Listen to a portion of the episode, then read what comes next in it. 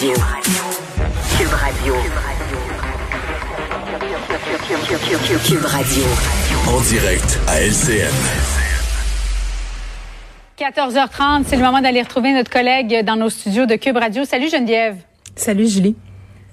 Alors, on va se parler de cet enseignant à l'école secondaire Henri Bourassa dans le quartier Montréal-Nord qui se trouve actuellement sur la sellette. Il est suspendu après des allégations de propos euh, odieux qu'il aurait tenus. Avant de t'entendre, on va écouter ensemble un extrait de cette vidéo qui a été largement euh, publiée et euh, relayée sur les réseaux sociaux de ses élèves actuels, mais aussi des anciens élèves qu'il a déjà eus qui dénoncent les, les propos qu'il aurait déjà tenus. On écoute ça ensemble.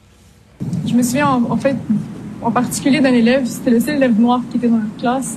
Puis il rigolait souvent avec lui en disant que ah, s'il fait noir, euh, puis si je sors une lumière de la classe, puis il va faire noir, on va plus te voir. Ou euh, tu vas souvent ressortir quand ça va être l'hiver, dans la, quand ça va être l'hiver dehors, puis tout est blanc, ben, tu ressors facilement. Il le faisait constamment, puis on voyait vraiment le malaise de l'élève dans la classe. Le prof m'arrête. Il me pose la question est-ce que je sais c'est quoi une suffragette? J'ai 15 ans. J'ai pas encore cette connaissance. Je réponds non.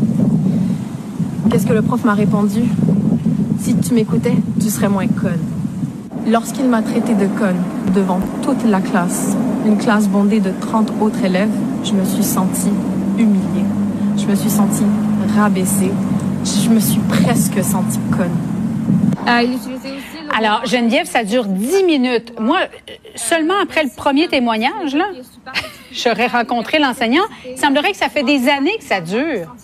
Euh, ben oui, ça durait euh, depuis 25 ans, Julie. C'est quand même assez aberrant. Moi, je leur ai parlé hier à ce groupe d'étudiants-là. -là, J'ai reçu à mon émission une jeune fille de 22 ans qui est plus euh, désormais évidemment étudiante à cette école-là, Henri Bourassa. Mm-hmm. Et ce qu'on entend, ça t'a choqué là. Puis je pense que ça choque bien des gens parce qu'un prof qui traite une élève de conne, un prof qui a des propos racistes, c'est inadmissible. Mais ce que j'ai entendu d'autres comme témoignage, peut-être d'ailleurs dans le journal aussi, là, allait jusqu'à demander à des élèves musulmans, des élèves voilé de s'excuser euh, pour les attentats du 11 septembre, euh, aller jusqu'à dire devant la classe, euh, ben j'ai peur que vous fassiez exploser mon char après le cours.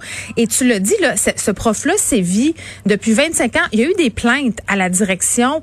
Il y a eu des parents évidemment. Tu sais, ton enfant arrive chez vous. Imagine là, ton enfant arrive chez toi puis dit ben moi aujourd'hui le prof me traitait de conne. j'ai envie de dire c'est inacceptable et ça se passe malheureusement pas juste à cette école-là. Moi, j'ai dans mon souvenir là un prof de mhm. mathématiques à mon école secondaire. Je te dis là, quand tu l'avais ce prof-là, là, tu te faisais prévenir par les autres étudiants. Là, on te disait fais bien attention là, il est spécial, il est spécial. Puis spécial, qu'est-ce que ça voulait dire là? Ça voulait dire que quand il était pas de bonne humeur, ce prof là, là ben il te lançait des objets. Moi, je l'ai déjà vu lancer un compas à un étudiant, pousser une rangée de bureaux, euh, puis on était dans un collège de jeunes filles, donc pousser la rangée de bureaux de façon à ce qu'on recule et qu'on reçoive le bureau euh, contre l'abdomen. On étouffait derrière nos bureaux, littéralement. Et il y avait des plaintes à la direction et malgré tout ça, l'école n'était pas capable de le mettre dehors. Et c'est ça souvent le problème. Ouais, ben là c'est ça. Moi, j'aimerais ça entendre le syndicat, j'aimerais ça entendre la, direction, parce que là, tout ce qu'on nous dit, Geneviève, c'est il est suspendu le temps qu'une enquête se fasse. Non, mais je m'excuse, ça fait 25, 25 ans que ça mm. dure, c'est aujourd'hui que vous vous réveillez. Comment ça se fait? Puis il est où le syndicat? Ben, il y a le syndicat défend le, le, prof bec et ongle, peu importe ce qu'il a dit? Il y a deux affaires là-dedans. ça n'a pas de sens, mais il y a deux choses à considérer dans ce type de problématique-là. Un, malheureusement, des fois, ça arrive que des groupes d'élèves qui mènent des vendettas contre des professeurs. Ça semble pas du tout être le cas ici. Il y a trop de témoignages à un moment donné. Là, euh, c'est normal aussi qu'on fasse enquête parce qu'il y a une procédure. Mais à un moment donné, là où je te rejoins, c'est que je le comprends. Moi, je suis pas pas anti-syndicat du tout. Là, je suis pas anti-syndicaliste. Et le devoir des syndicats, c'est de protéger leurs membres. Mais à un moment donné, quand la procédurite, la réunionnite, les façons de faire, ça a pour effet de protéger des gens qui sont dans l'abus, qui sont dans la démesure depuis des années. C'est là où moi je débarque. Cet homme-là, tu sais, il y a des profs là qui changent d'école. Hein. Ça, on a vu ça là. Quand ils sentent la soupe chaude là, ils décident de changer de commission scolaire, de, de changer d'école parce qu'ils savent qu'ils vont pouvoir aller faire leur petit règne de terreur pendant quelques années. Ils profitent de ce système-là de protection qui a été mis en place pour des bonnes raisons mm-hmm. et exploitent les failles de cette protection-là. La personne en question en ce moment est probablement assise chez elle à plein salaire là, à plein salaire. Et ce que je trouve révoltant dans cette situation-là, en particulier, mais ça peut être le cas dans d'autres dossiers aussi, c'est qu'il y a des élèves qui étaient prêts à couler pour plus suivre le cours avec ce prof-là et des élèves qui avaient leur réussite scolaire compromise à cause de ça.